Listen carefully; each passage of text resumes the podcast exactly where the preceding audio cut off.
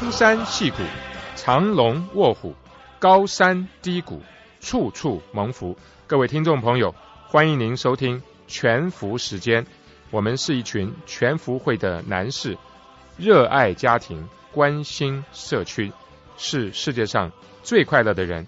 让我们在全福时间中，用自己生命的故事、职场和人生的体验，跟您分享全面的祝福。亲爱的听众朋友，欢迎来到全福时间。在每个礼拜四晚上八点到八点半，与我们在空中相遇。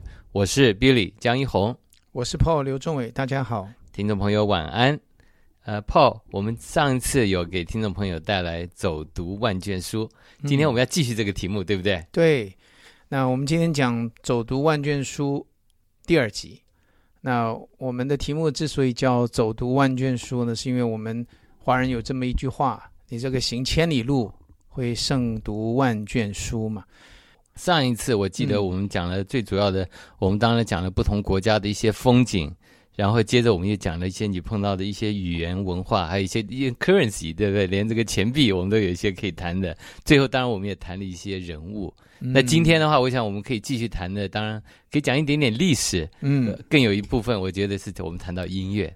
对，说到历史啊，你知道东欧这些国家，我们上次有提到说，好像你觉得这个东欧也事实上也是哈，一去觉得东欧整个的 infrastructure 哈，基础建设，对，你会感受得到比不上这个德国，就是东欧跟西欧还是有些地，甚至甚至中欧哈，甚至像奥地利啊，都比他们要进步。对，当然也也有可能哈，我我我发现也有可能是因为你发现那边的饮水，嗯。东欧的饮水，它的地下水呢，因为它有这个啊碳酸钙，嗯，好，所以你是不能喝的。对，你要经过处理。可是呢，很奇怪，在这个奥地利、德国那边的水呢，就是可以喝的。嗯，而且我亲自尝过，它那个饮水相当的好。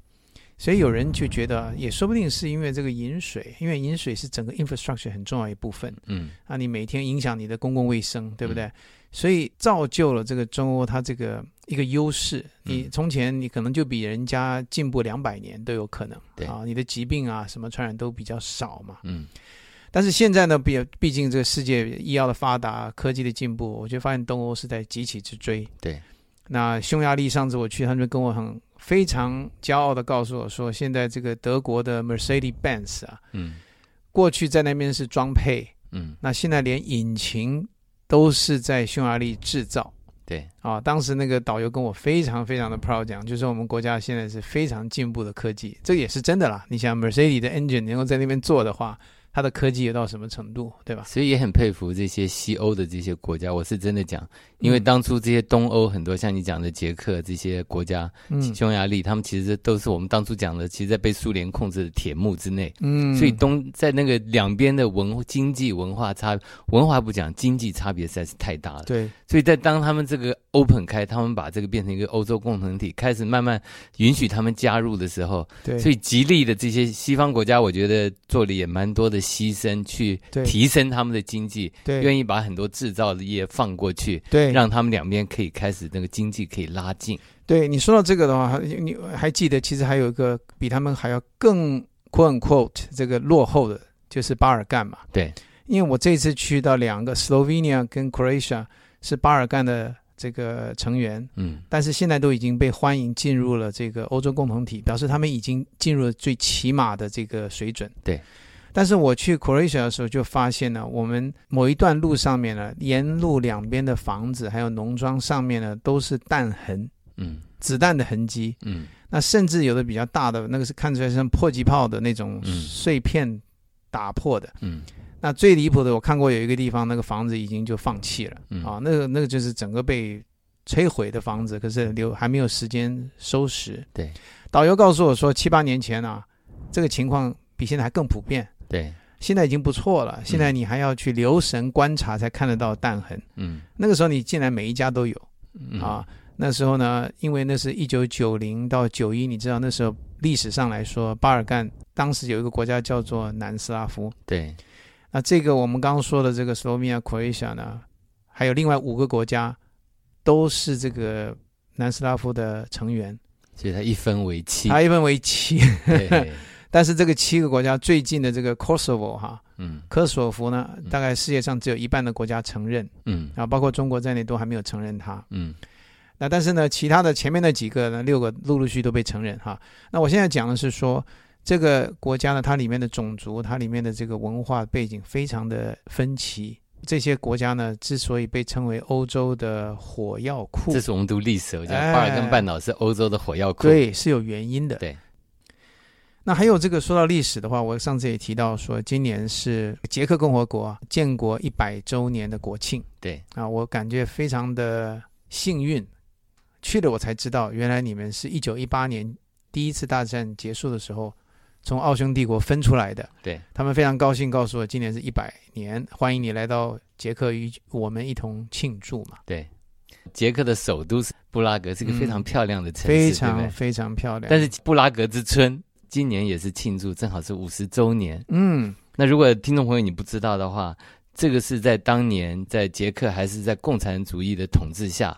但是他由他们共产党他们自己开始发展的一一个一个民主化的运动，它真的是叫做带有人性化的这个社会主义。他的那时候他们的共产党预备要向他们的改革派，就是预备开会同意，就是说很多的措施都是基本上是开放的要。他们是一月五号的时候开始，嗯，可是没想到到八月二十号的当天。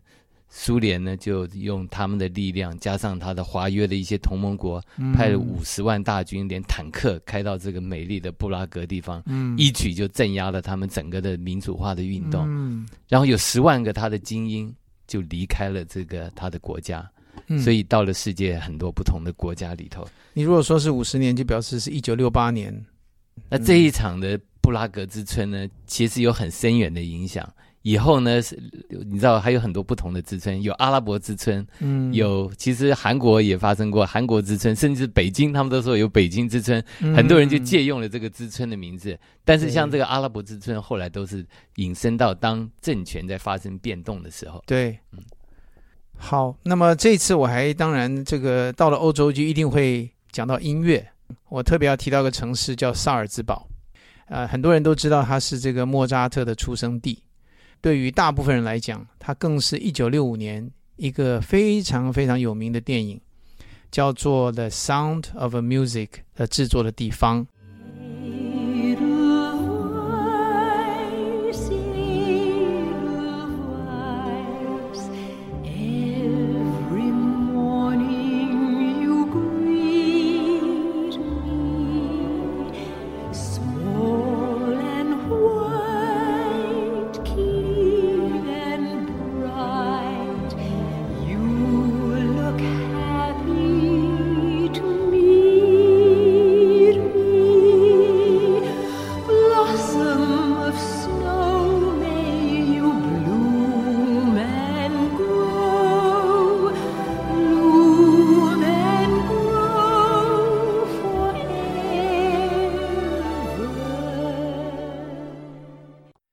莫扎特的这个萨尔兹堡，他的故乡，嗯，曾经拍过一个非常非常有名啊，世界各国都知道哈，那得了很多的奥斯卡奖，是一九六五年的《The Sound of Music》。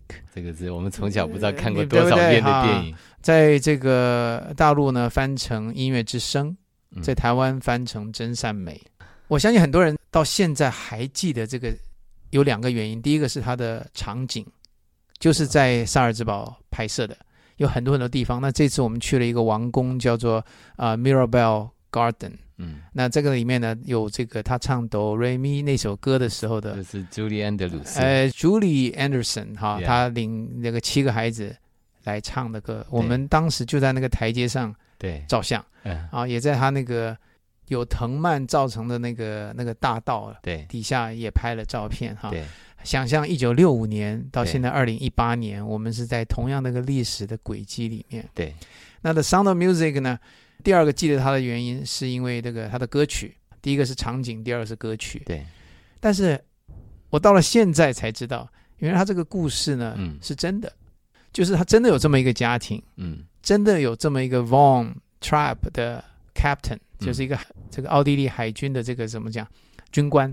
妻子过世，留给他七个孩子。嗯，他真的是这样去跟那个修道院找了一个这个叫做 Maria 的人来，就像那个电影里面讲的 Maria 一模一样。嗯，后来真的这个 Maria 就嫁给了他。啊，本来是要做修女的，后来居然嫁给他。嗯，然后呢，他们家真的都是会唱歌的，甚至呢，当时得了这个萨尔兹堡 Music Festival 音乐节音乐节的首奖。哇，就像他在电影里演演的一样。但电影里头，我记得是跟他那个。要逃离这个地方，那是混在一起。对对对，这也是一个真实的故事。这也是真实的故事。哇啊！那但是比利，我当时还不晓得。我当时第一个想到说，哎，这个是奥地利军官，而且是海军嘛。对，我当时就觉得就觉得不太像真的情节。嗯，因为你知道，奥地利是个内陆国家。对。那为什么有海军嘛？对对对，所以我当时以为这一定不是真的。嗯，现在我才明白，原来第一次大战的时候是奥匈帝国。对，奥匈帝国的幅员是一路到地中海的。对对对，当时我说的斯洛文尼亚这些国家是靠海的嘛？对，都是在它的版图里面。嗯，所以的的确确，他当时是个海军的军官哈。第一次大战，那后来这个希特勒呢，就想要在一九三八年兼并这个奥地利，成为纳粹的一部分。嗯。啊，我后来也才知道，原来希特勒不是德国人啊！你讲不是德国人，不是德国人，他是那是什么？他是奥地利人哦，真的啊！哎，这我是今天第一次听到。只是说他在奥地利不得志，嗯，他到了德国却是大发了啊，就是政治上反而是大发，然后再回来到他的祖国要把他兼并啊，就是来做这个很煽动性的这个演讲，后来的兼并，但是后来就带来整个欧洲的这个战祸的这个灾难，对啊。这个这个 Von 这个 family 这个 captain 呢，真的是被希特勒他们去征召要加入德国的海军，他不愿意，对，所以他逃亡。所以这个故事整个是真的，嗯，啊，所以我去了这一趟，again，我就觉得这个好像整个历史活起来了。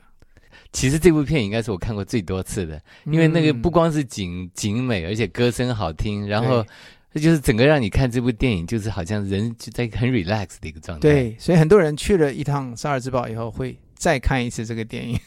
我到他那个地方的时候，我记得是到他那个他说在拍拍这部片子的那个地方，嗯，一个也是一个湖，然后去的时候烟雨蒙蒙的，然后导游就说：“哎，他们是在什么地方拍什么？是蛮有意思的，非常诗情画意。”对，你这是有很多音乐方面的一些接触，对不对？对，街上就有吹奏非常非常有水准的音乐家啊，不管是拉手风琴，不管是吹黑管的。那弹吉他的到处都是哈音乐家。我在这个多瑙河上面呢吃饭的时候呢，旁边有一个拉手风琴，他甚至学了一首这个华人的音乐，我不太记得是茉莉花呃还是月亮代表代表我的心哈这一类的流行歌，他拉给我们听哈。所以整个欧洲的之行，你会感觉到他的的确确音乐的文化是他们的瑰宝。音乐好像是在他们的每个人生活里头都是很自然的就融入了，对不对？对对，好。然后呢，我去了这个萨尔兹堡，就是这个莫扎特音乐神童的故乡。对，那那个地方呢，所有的东西好像都又要用一个莫扎特的名字来命名啊，你到处都看得到。好像这个莫扎特 hotel、莫扎特咖啡厅。有去了他住的地方吧？有有去他住的地方，他那个房子就在他的三楼啊。他那个上面有旧式的这个所谓门铃。对对对，我不知道你们记不记得，他这个绳子从一楼拉到一二楼，那第二条从一楼拉到三楼，然后呢拉到四楼等等等等，这个叫门铃。所以你一拉的时候。是这个 physical 的，一拉呢就拉到你第几层，很有意思啊。那我记得的话是在那里头有很多那种玻璃柜里头放了他写写出来的乐章的原稿，那个看了我觉得哇，真是很仔细的看了一些，就花了很多时间，就而且他那写出来的真是很整整齐齐的，我就觉得真是很佩服。哦，我这这次还没有机会啊，下次应该再去一次啊。我还记得在捷克，它有一条河叫 Vlatava。那当时这条河呢，我们坐船。我上次说到，我碰到一个挪威来的老年人，我们谈话谈得很愉快嘛。嗯。当时呢，我就想问他说，我实在想不起来这条河叫什么，叫 V 什么什么哈。嗯嗯。结果呢，他就跟我说叫做莫尔岛。莫尔岛河。对，叫莫岛哈。我当时一听，我心里就情感上面有一个震撼。因为学音乐的人都听过这个，是不是？对，听过这个莫尔岛这个字啊。莫尔岛上是这个捷克音乐家叫史麦唐纳哈史麦塔纳这个人写的《我的祖国》这个交响诗里面的一首最有名最有名的就叫莫尔岛河。原来莫尔岛河当天就在我的脚下，就在你的脚下。你知道这个感觉啊，就是说你真的出去旅行的时候，你可以感觉到，而不是你书上所学到。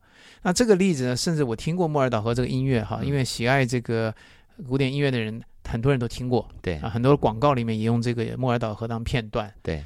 可是当你真正在那条在那条河的上面的时候，而且别人告诉你，你才忽然明白的时候，嗯，那个情感上的震动啊，嗯，哇，那个真的是很难形容啊。那么还有，我现在讲到说音乐的话，当然是音乐之都了啊。音乐之都是哪一个哪一个城市呢？当然是维也纳，对啊。维也纳，by the way，他的当地人其实尊重他们的话，不要用英文讲的话，应该叫 Vin。啊，甚至不是 Vn 啊，Vin 呢？哎，Vin 对啊，这是当地人会当地人 W I E N 啊，是 Vin 啊。这个维也纳，我去了那个金色大厅啊，真的是毕生的一个经历了哈，金碧辉煌，而且是正式的古典音乐一流的乐团，还有一个女高音唱莫扎特的东西哈。那我们去可能听不出名名道来，但是你们学音乐的，所以你感触特别多。但你一定会被会被震撼的了哈，哎。啊，但是呢，却 exactly 在那个地方发生了一件事，是说我这一次整个这个欧洲旅行里面一件最不愉快的事情。哦，真的，一定那一定跟人有关哎，对，那这个这个我我也是料料料想不到，因为他在中场休息的时候，通常会有一个休息时间嘛，嗯，那我们就站起来走。对，那我忽然想起来呢，我的上半场的时候忘了买这个节目单。没有的话，有个问题就是你不晓得下半场的这个曲目是什么，你想稍微看一看，预备一下嘛。对，我就跟当时的这个门口一个年轻的小姐啊，可能是奥地利还是德国人，嗯，跟她讲我可不可以跟你买，嗯，她说呢，呃，六块欧元，嗯，六块没有问题，你就付六块就是了嘛，嗯，我不晓得它里面是什么内容，嗯，我想说买以前呢稍微知道一下，嗯，我说我可不可以过目一下，然后再来再来买，嗯，结果呢，她断然的跟我说 no。哦，真的，对，而且是断然的。然后呢，把那本书呢抱在手里。他说里面，我说里面到底是什么呢？他说里面就是 information。我当时就觉得，所以让你感觉很入。我我觉得，对我觉得这个年轻人被 offended，就我我心里觉得奇怪哈。而且呢，其实男的女女孩子女孩子啊啊，而且会让我不舒服的其实是这样。他虽然没有讲，嘴里没有讲任何的东西，其他的东西。但是从他那边影射过来的，我知道他不喜欢东方人。从他的 body language，对，你会感受得到了哈。我当时心里觉得，就是说被歧视，或者说是被不公平的待遇，对吧？我心里觉得，我从美国来，我也不缺你这六块钱，我给你买就是了嘛，对吧？但是当时后来的谈话就很不愉快。对啊，那你怎么处理？当时没有处理好。啊，当时我心里就觉得你们是服务生嘛，对不对？我说你服务生这个在这个一流的殿堂里面，世界一流的，嗯，我所期待的应该是个一流的一个待遇啊，一流的服务服务嘛，对，一个一个最起码的一个，对不对？对，你又不是一个巴尔干的国家，对不对？你自己很自自豪的嘛，但是没有处理好啊，就是不愉快就散了，他就是铁定不给我，嗯。那后来我就就就气哄哄的，就是坐下来，那么听下半场。当然，我到了柜台去，另外一个人他就比较好，他就打开来给我看，他告诉我说，这里面事实上有四种语文啊。介绍完，我不说一句话，我就买了，就坐下来。可是那个情绪受了影响，对啊。那么我就想起来，其实在这个之前呢，我在一个德国的一个一个古堡，嗯，非常有名的一个古堡。另外一个就是说，你一定要去的地方叫新天鹅堡，嗯啊。这个导游把这个新天鹅堡描述的美轮美奂，也是了哈。那我们去的时候呢，我们就期待很很愉快的经历嘛，哈。但是呢，我们一路走的时候，后面就有两个德国的年轻人啊，是的，可能是 teenager，teenager 跟我们在走嘛。那我们前面都是一些，因为我们是个华人华语的这个团队，导游团，大概四十个人啊，在前面走，当然很引起当地的注意啦。对，结果我就发现这个人呢，年轻人在后面呢，口气不太对。那么，譬如说，我们看到什么东西时候，我说“哇，好漂亮啊”或什么，他就在后面说“哇，好漂亮啊”，啊，就学你们。你就后来慢慢就发现他是在学我们。嗯。想到后面的话，慢慢甚至我就明白，他后面讲“哇，孔尼基瓦”，孔尼基瓦是日文嘛？对。但是他那个口气，我就知道他是在嘲弄日本人。嗯。啊，我心里觉得奇怪，日本人不会比你差多少，你为什么这样嘲弄人家嘛？哈，他一路上在跟的时候，你想想看，一路上十几分钟，你就听到这个后面，你心里当然不高兴。那不止你一个人呢，其实还有其他。因为我是在 最后啊，你在最最后，我听得很清楚，所以后来呢，我就很客气的跟那两个人讲说，你们可不可以 go ahead 先走？因为我们是比较慢，我们里面有推娃娃车的。嗯，我就让两个年轻人，他们一看哦，他们就先走掉。哎，我一直说。遇到过这两个不愉快的经历，而且都跟这个好像种族之间的不认识有关。嗯，我就想起来呢，但是 Billy，路上我却有很多很愉快的跟不同的人种见面的经历。而且我觉得你你特别会跟他们能够。开始这个我们讲的这种对话，然后然后互互相之间能够一对话就可以发展出一个很好的一个关系。对我上次有讲到，就是你要，但是这个要花一点功夫了。对，你要去接近人家，而且好像表示出你对他文化的兴趣，要找出他可以愿意一起有兴趣的一个话题嘛，叫做 relate 嘛。对，要能 relate。就像我所说，这次我第一次碰到罗马尼亚来的人。对，我从来没有碰过。嗯，罗马尼亚对我来讲是历史地理书本上的一个名词。对，可是我在捷克的那个 Charles Bridge 上面，那个很罗曼蒂克的 bridge 上面，我看到一个家庭，嗯，三代夫妇，两个孩子，还有上面的祖父母，嗯，在那边，我 offer 他们，因为我看到他们在照相嘛，嗯，在自拍，帮他们全家，哎，我就 offer 他们这这拍照，然后呢，他们也回应说帮我跟我太太照一张照片，嗯。然后呢，我们就聊嘛，这个英文都还不错，嗯。那他发现我对罗马尼亚非常有兴趣，他眼睛都亮起来，嗯。不晓得是不是别人没有这个兴趣了哈，因为我是第一次哈，我几乎好像要抓着他，我说哇，罗马尼亚来的，从来没有见过你们，呃，当然我这个实在讲不出什么时候，我还讲错了，我说你们是不是 Sophia 来的？Sophia 呢，是呢，后来想起来是这个。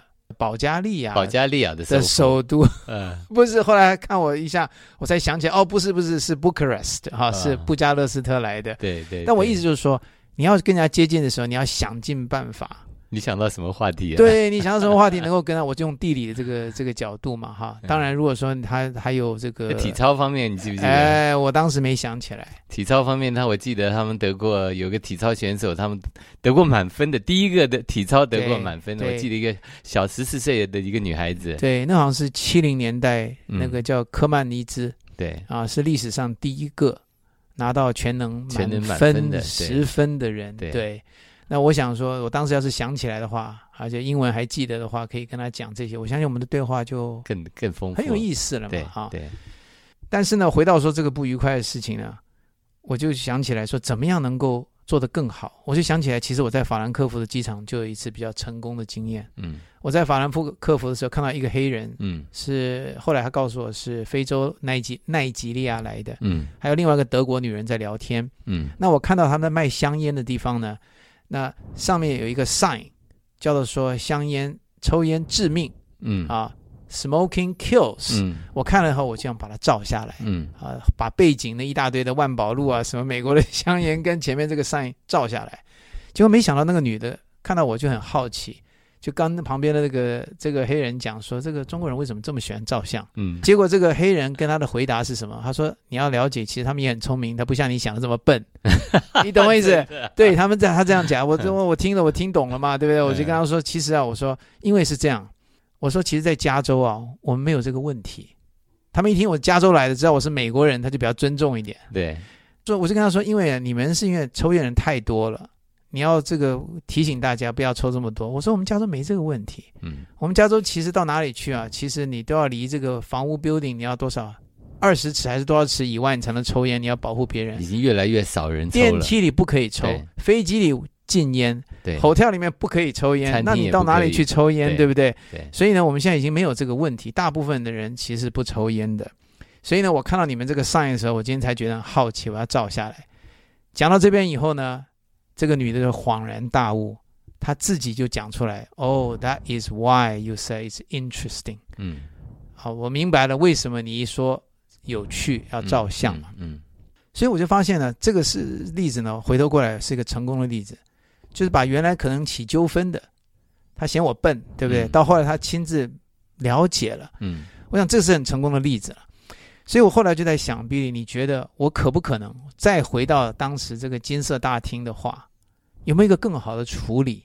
与其我跟这个德国或是奥地利的女孩子不高兴、不愉快，有没有可以做得更好的，让我可以做个亲善的大使，对不对？让他对于东方人的印象好一点。嗯，他很可能就是觉得东方人占过他的便宜，嗯，他才会这样子抱着书就不行，你看都不给你看，对不对？你觉得我们可怎么做才好呢？其实那个场合，或者很多这种类似你感觉到被歧视的场合，但你不要忘记，他不是第一个看到你。他在你以前可能已经看到几百个、几千个，甚至上万个中国人，就像我们一样的，像我们一样的这个黄皮肤、这个这个黑眼睛、黑头发的，很可能占了便宜嘛。很可能很多人向他借的那本，一看到看一看这这个书目以后，就还给他，就不买了。对，所以让他觉得说你们人都是，那我不给你看，你要你就买。所以他可能是从这个角度。对，如果如果是我的话，我会跟他讲说：，哇，You must have a very bad experience before，就是说你一定有一些。不好的经验，你看到所以让你觉得说，嗯，会这样子做。我觉得你如果用这种同理心的话，你就先给他钱，可能这个情况就会不一样。对，所以先要就像这个圣经上说嘛，耶稣说这个人要先舍己，舍己就是说你把你自己的情绪先放下来，然后看看对方，然后试着跟人家 relate，这是很好的一个提醒。也许下一次我再有机会的话，我希望能够做得更好。好，那听众朋友，那我们今天。走读万卷书，我们今天把一些历史、音乐、一些人物的一些分享，希望你们喜欢。我们下周同一时间再会，再会。感谢您收听全福时间，希望我们的分享能够带给您长久的祝福、深刻的激励，让您每一天都能够享受全面的祝福。谢谢您，下周四再见。